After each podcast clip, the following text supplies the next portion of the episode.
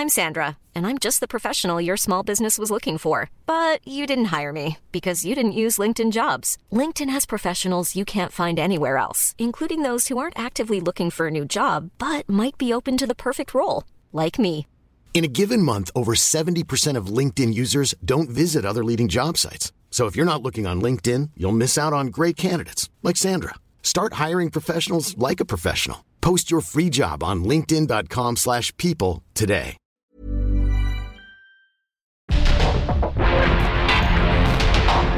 Porque el mundo actual no se entendería sin la economía, las finanzas y los negocios.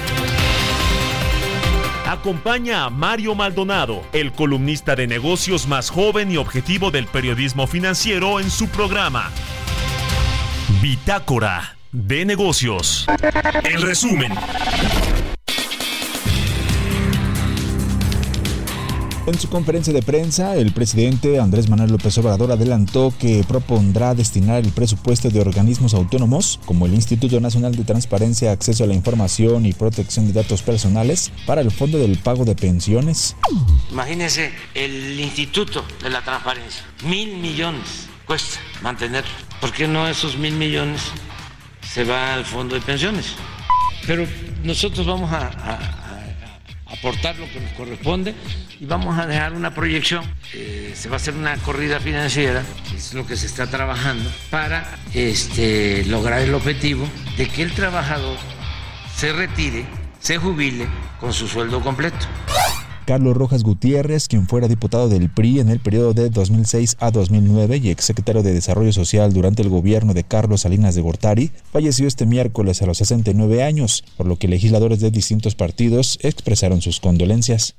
En su presentación durante el Foro Económico Mundial en Davos, el presidente de Argentina, Javier Milei, subrayó la importancia de la figura del empresario en la promoción del bienestar social y económico. Además, advirtió sobre los riesgos de abrir las puertas al socialismo. Ustedes son benefactores sociales, ustedes son héroes, ustedes son los creadores del periodo de prosperidad más extraordinario que jamás hayamos vivido. No cedan al avance del Estado. El Estado no es la solución. El Estado es el problema mismo. Ustedes son los verdaderos protagonistas de esta historia y sepan que a partir de hoy cuentan con Argentina como un aliado incondicional. Muchísimas gracias y viva la libertad, carajo. Christine Lagarde, presidenta del Banco Central Europeo, advirtió que reducir las tasas de interés demasiado pronto podría entorpecer la batalla en Europa contra la inflación. Todo esto en medio de conjeturas de que la institución bajará las tasas de sus máximos históricos actuales. ¿Qué tal? ¿Cómo están? Muy buenos días. Bienvenidos a Bitácora de Negocios. Yo soy Mario Maldonado y me da mucho gusto saludarlos a todos y a todas en este jueves, jueves 18 de enero del 2024. Estamos transmitiendo aquí en la cabina del Heraldo Radio, como todos los días. Muchas gracias por acompañarnos desde las 6 de la mañana que abrimos la barra informativa de esta estación del 98.5 de FM aquí en la capital y en el Valle de México. Y nos escuchamos también en el resto de la República Mexicana y en el eh, y en el mundo en general, en cualquier lado, a través de las de las plataformas de radio por internet o en el podcast de Bitácora de Negocios. Así que muchas, muchas gracias por seguirnos, por mandarnos sus mensajes, por estar pendientes de lo que eh, sucede aquí en Bitácora de Negocios y bueno, por supuesto, pues la información importante de los temas económicos, financieros, empresariales, eh, políticos, nacionales, internacionales, de todo un poquito para que tengamos un panorama eh, claro y bueno, sobre todo un panorama abierto de todo lo que sucede en el, en México y en el mundo. Y siempre con un poquito de música, como esta semana que hemos estado escuchando también a Lou Rose. Se llama You'll Never Find Another eh, Love Like Mine. Se llama esta canción de este cantante estadounidense que pues fue muy famoso en la época de los que será 70s, 80s. Y la vamos a estar, lo vamos a estar escuchando todavía ya hasta mañana. Y vamos a entrar a los temas importantes, a la, eh, eh, a la información que tiene que ver con los mercados financieros. Vamos a hablar con Roberto Aguilar de eso en breve. Los mercados toman breve respiro por el cambio de expectativas sobre las tasas de interés Un sólido dato de ventas minoristas de Estados Unidos mantiene al dólar en su mejor nivel de cinco semanas y expectativas de una mayor demanda petrolera mundial apuntalan los precios del crudo.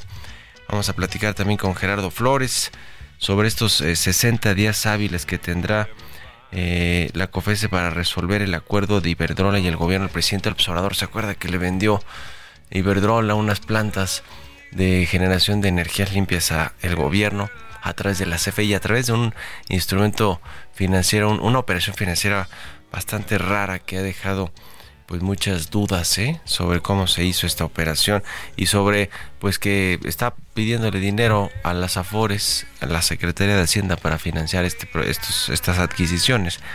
Ahora que está muy de moda el tema de las pensiones y de la reforma que va a proponer el presidente al sistema de ahorro para el retiro. Bueno, vamos a hablar también con Eduardo Ramírez, ingeniero civil, especialista en, estructuras ferroviarias, sobre esta propuesta de AMLO, que más bien ya recibió cinco propuestas del gobierno del presidente para echar a andar estos proyectos de trenes de pasajeros en México. Y con Héctor Márquez Pitol de la Coparmex vamos a hablar sobre los retiros por desempleo de las Afores que registraron una marca histórica en el 2023. Le vamos a entrar a estos y otros temas de Elon Musk. Así que quédense con nosotros de aquí hasta las 7 de la mañana. Vámonos a otra cosa.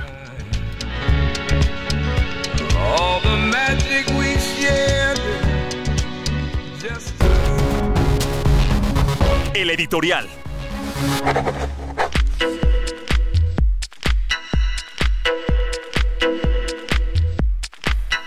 Bueno, pues va a ser muy interesante saber qué contienen estas propuestas de las eh, empresas ferroviarias que tienen concesiones ferroviarias. Ya sabemos cuáles son las tres más importantes. Dos pertenecen al Grupo México y una que estamos hablando de Ferromex y Ferrosur y una es eh, de capital extranjero.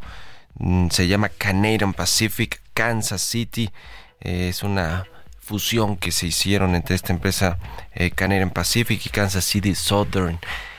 Y bueno, pues se enviaron ya estas propuestas. Había un deadline en, en realidad para enviar propuestas de estos concesionarios de vías férreas en México que las utilizan para la carga, que está bien conectado el país o interconectado con las redes ferroviarias que utilizan estas empresas y que le han invertido a la red eh, de kilómetros eh, de vías férreas, pero también a estaciones o eh, centros de carga, infraestructura cercana a los lugares donde llegan los trenes para transportar productos.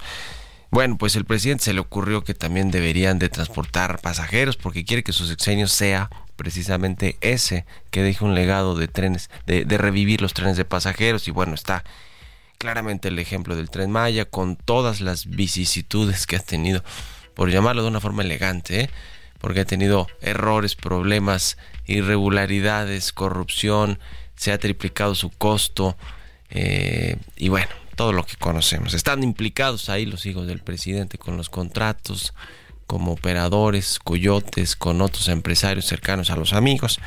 Eh, y lo cierto es que pues ya está el tren Maya, por lo menos va a estar antes de que concluya este sexenio funcionando en la mayoría de sus tramos, eso es lo que se prevé, y si no, pues se quedará a medias, pero ya habrá, habrá mucha infraestructura ferroviaria, y eh, le decía que se publicó este decreto para que se entregaran propuestas, se entregaron, no sabemos exactamente cuáles, eh, cuáles son los datos, pero lo que yo he podido indagar es que de entrada incluyen plazos larguísimos, de hasta 20 años en echar a andar toda esta infraestructura que se requiere porque son eh, cinco, siete tramos, siete tramos pues que cruzan prácticamente todo el país, que conectan y cruzan todo el país, estos que se están proponiendo. Se requiere muchísimo presupuesto, muchísimo presupuesto y lo interesante que me han dicho que contienen esas propuestas es que no es solo inversión privada, de estas tres grandes compañías, sino inversión pública también. Se requiere una especie de asociación público-privada para echar a andar también toda esta infraestructura y obviamente pues que sea construida por zonas eh, del país, por fases, como el Tren Maya, igualito. Con esto queda claro que es un proyecto transeccional que ni siquiera, por lo que se anticipa, va a lograrse en el próximo gobierno, ¿eh? ya sea el, de Claudia Sheinbaum o el de Xochitl Galvez. Así que bueno, ya se verá si este proyecto realmente toma forma y puede ver la luz, ¿eh? porque pues ya se acabó el sexenio del presidente del observador, le faltan algunos cuantos meses. Lo cierto es que pues habrá que ver si esto le da para mantenerlo a la siguiente presidenta del país y si cuando digo le da es porque se requieren recursos públicos, se requiere una intensa inversión privada y también pues se va a ir a, a los 15, 20 años todo este proyecto.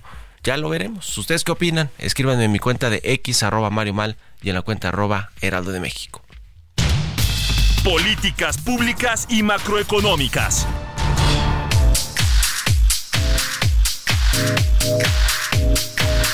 Vamos a platicar como todos los jueves con Gerardo Flores, economista especializado en temas de análisis de políticas públicas. Mi querido Gerardo, ¿cómo te va? Buenos días. No tenemos a Gerardo. Ahí nos escuchas, Gerardo. Buen día. Sí, sí, Buenísimo. Sí Gusto saludarte, como siempre. Igualmente, Mario. Oye, un saludo para ti. ¿cómo ves este tema de las plantas de Iberdrola que se vendieron a el, gobierno mexicano a través de la CFE, a través de un vehículo financiero ahí medio raro, eh, que pues se están financiando apenas y están buscando recursos en el mercado, se dice que hasta de las afores para que el gobierno pueda financiar esta adquisición, pero bueno, el, presidente ya las presumió, son 13 plantas eléctricas, 6 mil millones de dólares y hay plazos eh, para que se forma, para que se termine ya de eh, formalizar este acuerdo, ¿no? Y la Comisión Federal de Competencia está metida. Cuéntanos. Sí, bueno, eh, de acuerdo a los procedimientos que están establecidos en la ley que tiene la propia Comisión Federal de Competencia Económica, eh, el 23 de enero es la fecha que anunció la, la comisionada presidenta de, de, COFESE, que es, el día que vence, digamos, el plazo para que eh, quienes participan en esta concentración, que son Iberdrola y, la CFE o, los distintos agentes eh, que intervienen por parte del gobierno de México, eh, para entregar toda la información que les ha requerido la autoridad de competencia pues, para analizar esta, esta transacción y, y los posibles efectos sobre la sobre el mercado eléctrico en nuestro país, ¿no? Particularmente desde el punto de vista de, si esa concentración eh, es benéfica para la competencia o, generará problemas que tengan que ser atendidos eh, de, alguna forma eh, cuando la comisión emita su decisión eh, pues habrá, recordarás, hay casos en México y en el mundo donde cuando una autoridad de competencia autoriza una, una transacción de este tipo, a veces si, si tiene preocupaciones por la, los efectos negativos que podrá ocasionar sobre la competencia, establece condiciones, ¿no? De si, si te apruebo esta operación, sujeto a que cumplas estas condiciones. Eh, habrá que ver en el caso de, de esta concentración si eso es lo que va a hacer la COFESE yo veo difícil que vaya a actuar de esa manera, sobre todo porque tienen encima esta amenaza reiterada del, presidente de la República y de todo su de todo el grupo político que lo rodea, pues de que los órganos autónomos eh, simplemente deberían dejar de, de, existir en el andamaje institucional de nuestro país.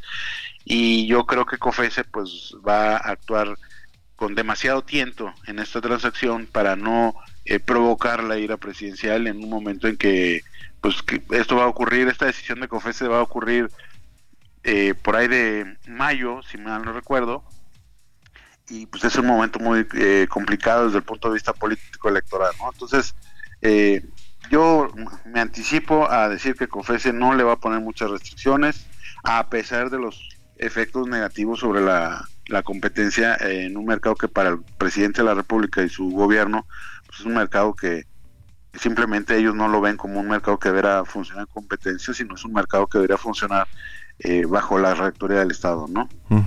Hasta 61% del mercado tendría la Comisión Federal de Electricidad del mercado eléctrico con estas plantas y bueno, pues es precisamente lo que tiene que revisar la Comisión de Competencia Económica, que no eh, haya monopolios, incluidos el, eh, el, Estado, ¿no? El gobierno, a través de sus empresas que son productivas del, estadio, del Estado, que no son paraestatales supuestamente como eran antes, pero funcionan así, ¿no? Y, a ver qué pasa con el próximo gobierno, porque Claudia Sheinbaum ha hablado de, de, darle, eh, digamos, entrada de nuevo a la inversión privada en todo este asunto de, la, de las energías limpias.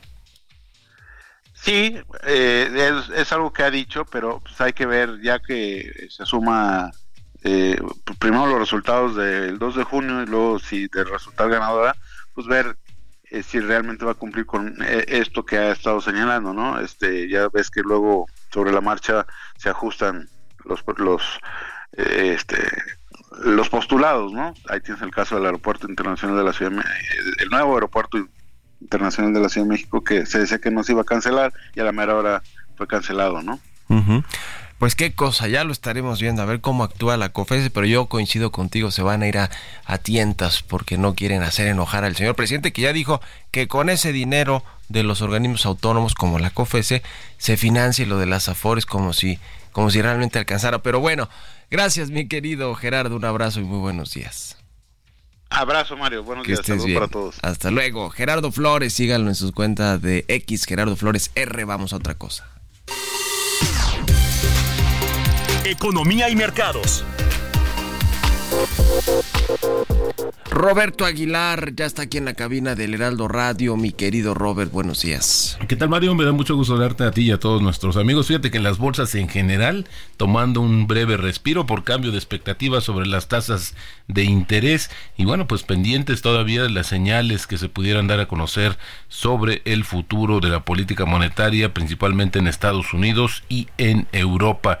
También te comento que el dólar rondaba máximos de cinco semanas frente a una sexta de seis destacadas monedas, tras sólidos datos de ventas minoristas en Estados Unidos que reforzaron las expectativas de que la Reserva Federal no se va a apresurar a la hora de bajar las tasas de interés. Según las eh, expectativas, los operadores han redujeron al 61% las probabilidades de que la Reserva Federal empiece a recortar las tasas en marzo frente al 65% de apenas un día antes. También el Senado de Estados Unidos trata de aprobar hoy una medida provisional para mantener el financiamiento del gobierno federal hasta principios de marzo, evitando un cierre parcial que comenzaría en menos de dos días si el Congreso no actúa el Senado de mayoría demócrata y la Cámara de Representantes controlada por los republicanos están muy retrasados en el cumplimiento de su obligación básica de financiar a la administración para el año fiscal que comenzó el primero de octubre y los legisladores luchan por mantener al gobierno operando hasta principios de marzo para tener más tiempo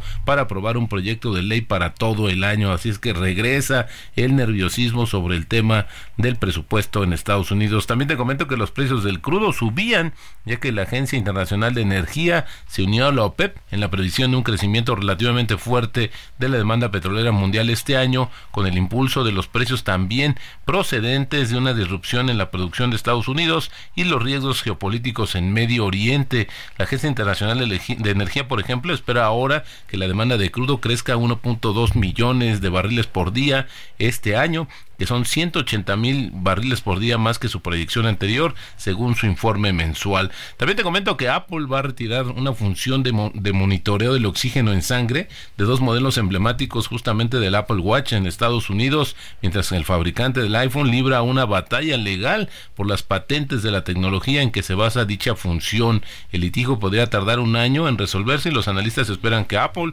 suprima la función que se comercializa para uso deportivo en lugar de retirar los dispositivos positivos de la venta de uno de sus mayores mercados. También te comento que el tipo de cambio se nos bajó un poquito, está en 17.15, pero con esto una depreciación de 1.1% en lo que va justamente del año, aunque pues viene de los niveles, ayer se marcó un nivel de 17.39, que hoy es el que tenemos registrado como el máximo de este 2024. Y el gobierno sigue refinanciando deuda, ¿no, mi querido Robert? Es lo que ha anunciado el subsecretario Gabriel Llorio. Exactamente, sigue en este tema de reestructurar los pasivos. La verdad es que, bueno, ayer hubo muchas críticas, leí yo en las redes sociales sobre esas afirmaciones justamente del subsecretario, porque afirmaba que en realidad no se había endeudado más este gobierno, pero bueno, pues Anda muy activo con sus columnas en el país porque dice que ni gasolinazos, que México está creciendo por arriba del promedio, cosas que pues son muy cuestionables porque pues no es cierto. En fin, gracias Robert, nos vemos al ratito en la televisión. Gracias Mario, muy buenos días. Nos vamos a la pausa, regresamos. En un momento continuamos con la información más relevante del mundo financiero en Bitácora de Negocios con Mario Maldonado. Regresamos.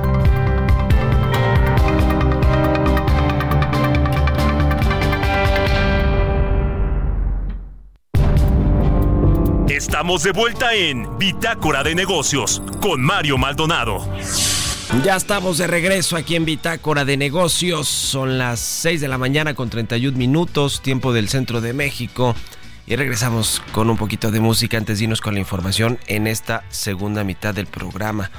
Estamos escuchando a Lou Rawls, que ya me ponen acá en las redes sociales, que lo remontan a los, a los 60, 70. ¿Será que es de los 60 también Lou Rawls? Yo lo ubico más en la década de los 70, pero, pero bueno, pues qué bien, ¿no? Porque la verdad es que mm, esta música, bien que valía la pena escucharla, hacerla, eran otro tipo de artistas.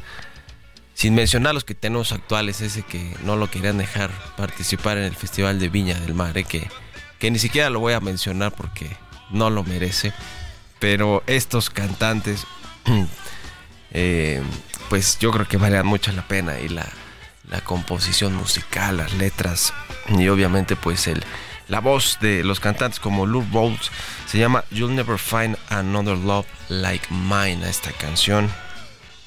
Está incluida en su álbum de 1976 que se llama All Things in Time. Fue un gran éxito de Lou Rawls alcanzó número uno en las listas de popularidad, en el Billboard Hot 100 de los Estados Unidos, en las listas de RB. Y fue la primera y única vez que uno de los discos de Blue Rose alcanzó el top 10 en, en el Billboard con esta canción. Así que bueno, se escucha muy bien para jueves, ¿no? ¿Qué opinan?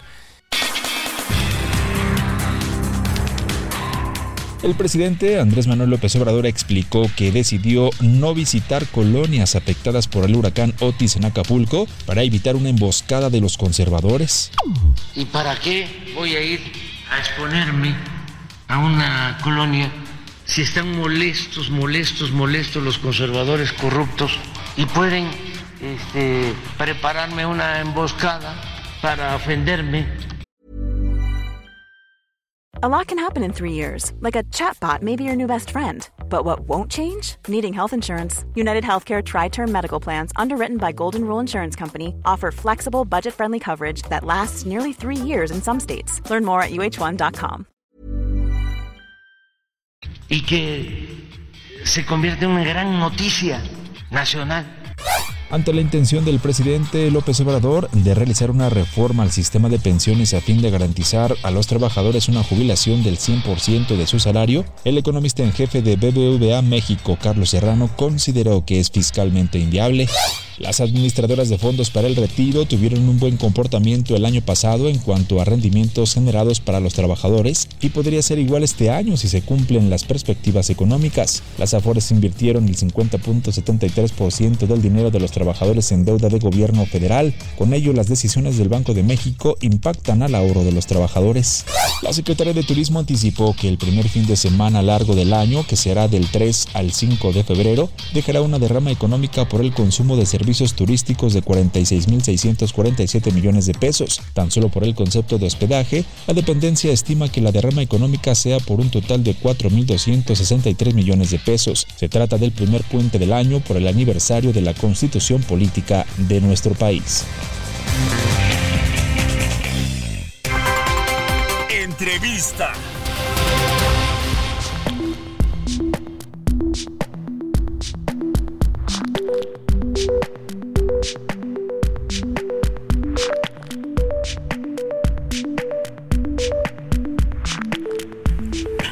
Bueno, le decía que se cumplió el término, la fecha fatal para que presentaran las empresas concesionarias de vías ferroviarias que utilizan para la carga un plan para desarrollar infraestructura en esas mismas vías o en esas mismas concesiones para trenes de pasajeros, un proyecto pues de mucho tiempo, eh, de mucho dinero, y de mucha capacidad técnica y tecnológica ¿eh? también, porque vea todas las complicaciones del tren Maya, que de entrada, por lo que sabemos, porque también ha habido mucha opacidad, va a costar tres veces lo que se planteó originalmente, con todos estos cambios, por ejemplo el tramo 5, que si va a ser elevado, no, que si todos los árboles que se talaron, eh, con, todas las dificultades que ciertamente tienen este tipo de obras, pero que son además de todo intensivas en capital. Eh, presentaron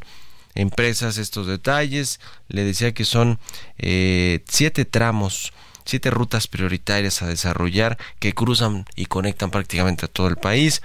Eh, este decreto para que se publique, para que se propongan más bien eh, proyectos de desarrollo de trenes de pasajeros. Fue un decreto que se publicó en el Diario Oficial de la Federación el pasado 20 de noviembre. Y bueno, ya la Secretaría de Infraestructura, Comunicaciones y Transporte recibió cinco propuestas para eh, hacer eficiente la capacidad de la red ferroviaria actual. Creo que tiene un punto también el gobierno.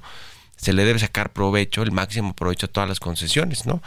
Pero con lo que ya vimos que sucedió con el Tren Maya, no se auguran buenas cosas necesariamente, esa es mi opinión, para esos, estos proyectos. Pero vamos a hablar más a, detalle del tema con Eduardo Ramírez Cato, él es ingeniero civil, especialista en estructuras ferroviarias. ¿Cómo estás, Eduardo? Muy buenos días.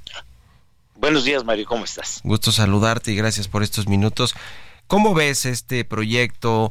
Que tiene el gobierno federal, que obviamente ya no va a ser en este sexenio, sino para los siguientes, porque son proyectos que, lo que por lo que sabemos, pues son de 15, 20 años para echar a andar todas estas rutas. ¿Cómo lo ves? ¿Tiene viabilidad? ¿Tiene sentido? Y en las propuestas que no conocemos, ¿qué crees que venga incluido en términos de los altos costos, por ejemplo, que se requiere para desarrollar toda esta infraestructura? Eh, mira, Mario, en primer lugar quisiera decir, el decreto ah, plantea, digamos, como considerando que fue una desgracia que el presidente Cedillo haya ah, eh, concesionado los ferrocarriles y la verdad ha sido una bendición para el país. ¿eh? Si tomamos en cuenta que un tren como los que se mueven hoy, no los que se movían antes, como los que se mueven hoy, que son los trenes modernos, mueve el equivalente a 480 trailers. Y esto representa, en lugar de ocupar en la carretera 10 kilómetros cada tren, 10 kilómetros cada tren. O sea, hubiéramos saturado al país a estas alturas si no se hubiera hecho eso en su momento. En su momento también en México movía, eh, en México se movía 13% de la carga terrestre por ferrocarril. Hoy se mueve apenas el 25% y tú te das cuenta de el cambio que ha tenido el, el, intercambio a través eh, a través de las fronteras gracias al Tratado de Libre Comercio en su, en su principio y ahora al TEMEC. Eso no hubiera sido posible sin el ferrocarril. Ahora, veámoslo por el lado, digamos, eh, de pasajeros. Habría hoy una demanda de pasajeros que estuvieran gritando, oigan, nos hace faltan trenes, pues en realidad hoy no hay una demanda sentida en la sociedad. Entonces es otro planteamiento, creo yo, eh, no, no cierto, no certero o no verdadero. Y tercero, eh, a estas alturas, antes de un año de que termine este gobierno, plantear una situación que sabe perfectamente que es de largo plazo, pues creo yo que es buscar distraer la atención de cosas más importantes y además plantear línea, digamos, para un nuevo gobierno que quizá no, no esté de acuerdo en esa propuesta.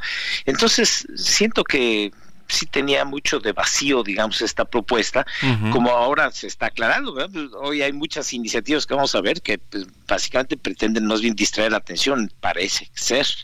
Creo yo que estas incluyen esto. No conocemos las propuestas que hicieron los, los concesionarios. Entonces, eh, lo que sí te puedo asegurar es que van a ser propuestas que justamente van a patear el bote, buscando que pase este sexenio y ya no haya quien, quien este, es decir, están, están apostando a un cambio estas propuestas definitivamente. Pero bien lo dices, el tren eh, de carga ha sido de mucho beneficio para transportar productos, pero también para la seguridad, porque aun cuando se suben los migrantes y, y hay también problemas en algunos eh, tramos del país que cruzan estos trenes del Grupo México, de Ferromex, Ferrosur o de Kansas o Canadian Pacific, la realidad es que es mucho más seguro que cualquier eh, trailer eh, o doble remolque o estos grandes camiones que cruzan las carreteras del país, empezando por eso, por el tema de la seguridad y no se diga por la eficiencia del traslado de, de carga.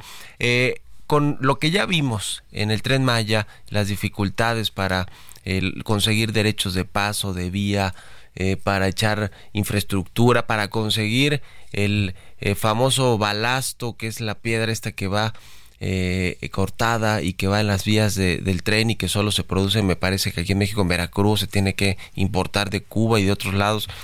digamos, todas estas dificultades que ya vimos en un proyecto como el del tren Maya que pues no parece que va a tener mucha funcionalidad, por lo menos en lo que ya vimos en sus primeras fases pues no sería eh, buena autocrítica decir, pues es que no es eh, necesariamente una buena idea por los recursos que requiere, por el daño ambiental, por lo difícil que es conseguir permisos y derechos de paso. No, no, no estaría mejor replantearse. Digo, no lo va a hacer el presidente del observador, pero digamos objetivamente tú que conoces a detalle la industria o el tema, Eduardo, no, no debería replantearse esa idea o si es viable en algunos tramos. Eh, bueno, yo te lo pondría de esta, de esta forma y que el público lo considere. Imagínate que tú quieres hacer una inversión en tu casa, como el tren Maya, y, supongamos que se dedica a pasajeros como hoy es la, es la realidad y con sus interrupciones, porque no hay carga dado que no hay empresas en la zona. Entonces, eh, planteémoslo solamente partiendo de la premisa que se mueven pasajeros. Hoy, como está planteado, con los horarios que tiene el tren Maya, para poder recuperar la inversión, si es que se quisiera ver desde el punto de vista financiero, tardaríamos cerca de 250 años en recuperar la inversión sin tomar en cuenta los gastos operativos. Es decir, cualquier familia que quiera hacer una inversión y piensa que va a recuperar su inversión en 250 años y no recupera, digamos, el gasto operativo, pues la verdad es que no tomas esa decisión. Cualquiera en una empresa que tomar una decisión de esa ya estaría fuera de la empresa. Ahora, si lo vemos desde el punto de vista de beneficio social, o sea, de rentabilidad social, pues vuelvo otra vez a la premisa que yo decía en un principio, ¿quién estaba sintiendo esa necesidad eh, de la población que necesitaban más transporte? Tú puedes ver la, ahora la ruta del tren Maya entre Mérida y Cancún, va al lado de la carretera y la carretera va con capacidad suficiente como para que puedan circular más camiones. Ya existía esa infraestructura. ¿Por qué habría que gastar? digo, cualquiera lo, puede ver, digamos, con si, si, si eh, pensamos dónde utilizar mejor mi dinero, si hubiera utilizado cualquier persona, hubiera decidido utilizarlo en cualquier otra cosa, menos en un tren. Bueno, ahora, las empresas, perdón, las empresas eh, privadas, las concesionarias, eh, que ciertamente le han sacado también provecho a estas concesiones de eh, vías férreas para la carga, como Ferromex y Kansas, ahora con Canadian Pacific.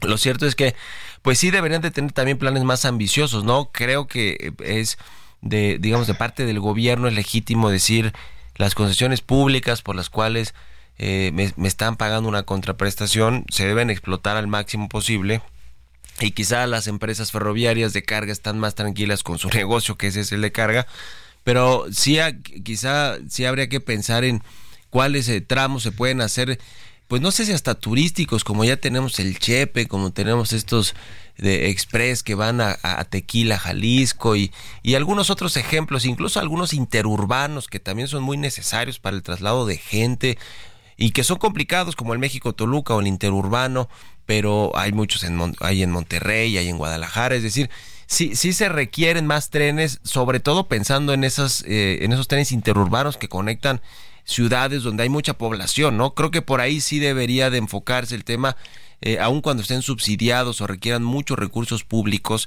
y, y, y, los, y los contraten a los privados para desarrollarlos, sí creo que en ese, en ese lado valdría la pena eh, eh, digamos, eh, revisar cuáles de estas rutas planteadas, las siete rutas, podrían desarrollarse y cumplir con esa función social, ¿no? De trasladar, de conectar y de trasladar a, gente de sus lugares de trabajo, sus casas, por ejemplo, como el interurbano es lo que quiere. Exactamente, en, en, ese sentido es el único punto en donde yo considero que pudiera tener lógica un servicio de pasajeros. En servicios interurbanos en, servicios, digamos, eh, eh, eh, unificadores. a mí me tocó participar en un proyecto para hacer una red troncal de ferrocarriles en Aguascalientes, en todo el estado de Aguascalientes, de norte a sur. había voluntad del gobierno, había voluntad de los transportistas el colaborar a eso. No fue rentable en todo el estado de Aguascalientes el poder unificar toda la, circulación, digamos, en el, en el eje norte-sur del estado. Para eso tenemos el ejemplo también del tren de Puebla, que fue ya sea turístico o bien de necesidad de, transporte, tres kilómetros y están abandonados esos, esos, este, de hecho acaban de mover eh, parte del equipo allá al, al, tren Maya. Entonces, todos estos proyectos que no tienen una eh, un estudio adecuado de movilidad y sobre todo una justificación de, no, no digo rentable, cuando menos que pueda ser viable para un gobierno tener una, un apoyo, un subsidio que, que, sea razonable, yo creo que el tren México, el interurbano México-Toluca, eh, es una muy buena idea. El tema es que se termine de, concretar, ¿verdad? Eh, creo yo que también en las zonas urbanas, hay varias zonas urbanas en el estado de Guanajuato, en diferentes estados, no, no, no, debe de haber muchas zonas interurbanas que pueden conectarse con, ferrocarril, pero a ese nivel, de trenes eh, de corta distancia, no trenes de larga distancia como se piensa que pueda ser el, eh, no sé, ya se está hablando de de, de, de, nuevos trenes, este, e, el poder hacer una vía dedicada a trenes de pasajeros no es, no es solamente quitar el, tren de carga y poner el, tren de pasajeros, hay que hacer muchos cambios en la infraestructura que como tú dices toman tiempo y toman mucho dinero, entonces eh, hay que pensarlo más bien en ese enfoque como lo estás planteando tú. Ya, pues muchas gracias. Estamos en contacto, si nos permites, Eduardo Ramírez. Muchas gracias y buenos días. Con todo gusto, María. Hasta luego. Hasta luego. Vámonos con las historias empresariales. Historias empresariales. Elon Musk, uno de los hombres más ricos del mundo o el hombre más rico del planeta, según su fortuna está evaluada en 212 mil millones de dólares hasta el 12 de enero de este año. ¿De dónde se generan estas eh, ganancias o estos, eh, pues sí, esta riqueza porque tiene que ver con las empresas, con sus empresas principales y con la parte accionaria de la cual es dueño Elon Musk. Nos platica Giovanna Torres. El empresario e inversionista Elon Musk, de 52 años, ha sabido impulsar sus negocios mediante sus compañías clave, Tesla Motors, SpaceX y X, la red social antes llamada Twitter. Tesla Motors es la que genera mayores ingresos a Musk, ya que en su reporte financiero del tercer trimestre del 2023 expuso que alcanzó ingresos totales de 21.454 millones de dólares. Sin embargo, las otras empresas no se quedan atrás.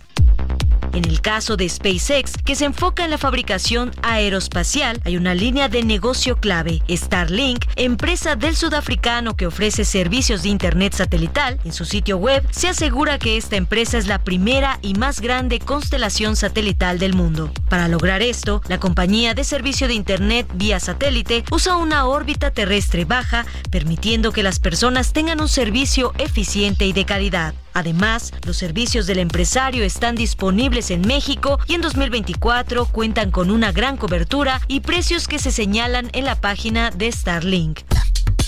Por otro lado, y de acuerdo con analistas consultados por Reuters, incluyendo la supercomputadora Dojo de Tesla, para entrar a modelos de inteligencia artificial, podrían incrementar el valor de mercado del fabricante de autos eléctricos en casi 600 mil millones de dólares. Elon Musk actualmente posee 13% de las acciones de Tesla después de vender miles de millones de dólares en títulos en 2022, en parte para apoyar el financiamiento de la compra de Twitter por 44 mil millones de dólares. Para Bitácora de Negocios, Giovanna Torres.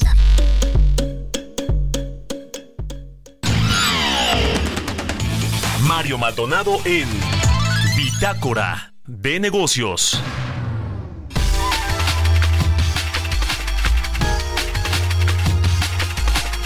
Y ya le decía, vamos a platicar con Héctor Márquez Pitol, presidente de Capital Humano de la Coparmex. ¿Cómo estás, Héctor? Buenos días.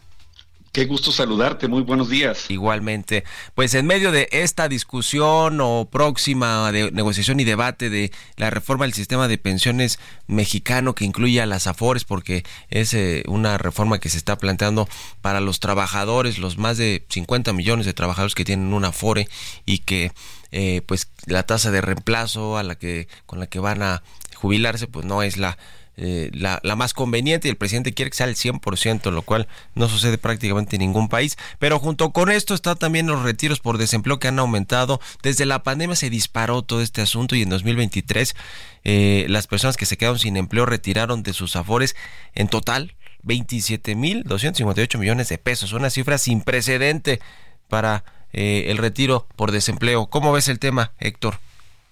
Sí, bueno, suena muchísima la cantidad y es de entenderse porque, pues bueno, todas las bajas, este, vámonos viendo, por ejemplo, ahorita que es gente que pues normalmente está cotizando, y vamos a suponer estas bajas de fin de año como ejemplo de 380 mil personas, pero así todos los meses no vemos las bajas porque el dato que nos presenta el IMSS es la, ya es la resta, cuántas altas menos las bajas, ¿no?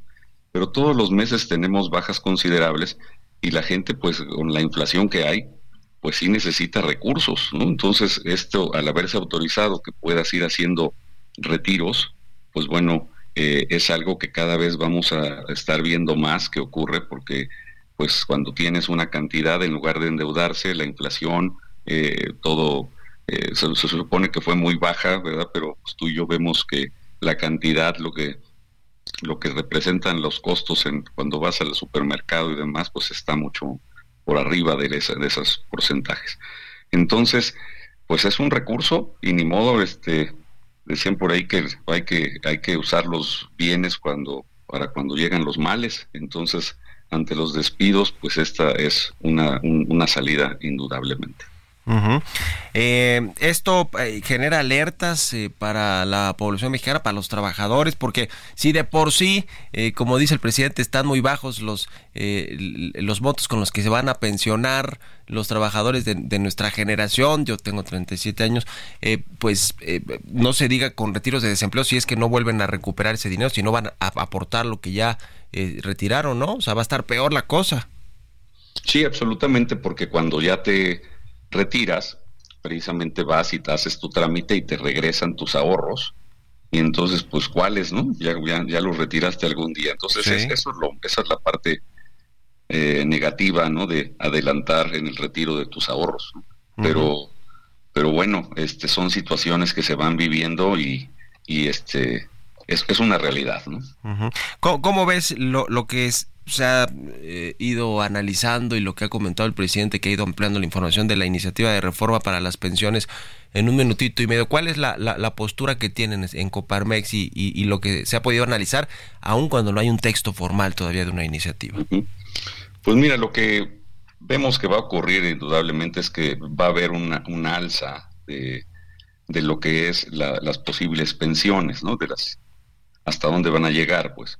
Eh, no, no vemos así que vaya a ser una cantidad tal vez eh, enorme, ¿no? Que, tiene que ir siendo gradual idealmente, pero sí la, la postura muy probable es que eh, en lugar de que haya tantas semanas cotizadas, por ejemplo, para la, la gente de, del gobierno que se quedó eh, en una forma comparativa con el sector privado, pues muy diferente, se van a disminuir el número de semanas, debe, debe ser por ahí, y también que el, monto, lo que se puede eh, la gente recibir de pensión, pues se aumente. Entonces, el, eh, seguramente es lo que vamos a estar viendo y bueno, pues al, final es a favor también de todos. Eh, los costos es la parte que tendrá que tendremos que ver. Sí, exactamente. Se reparte porque dijo que iba también el gobierno a, cooperar. Ese es el asunto. Si hay dinero, ¿no? Para financiar eh, una tasa de reemplazo al 100% del último salario. Pues estamos en contacto. Héctor Márquez Pitol, presidente de Capital Humano de Coparmex y muy buenos días. Muy buenos días, fuerte Gracias. Hasta luego, nos despedimos, se quedan con Sergio Lupita, nos escuchamos mañana aquí a las 6. Buenos días. Esto fue Bitácora de Negocios con Mario Maldonado.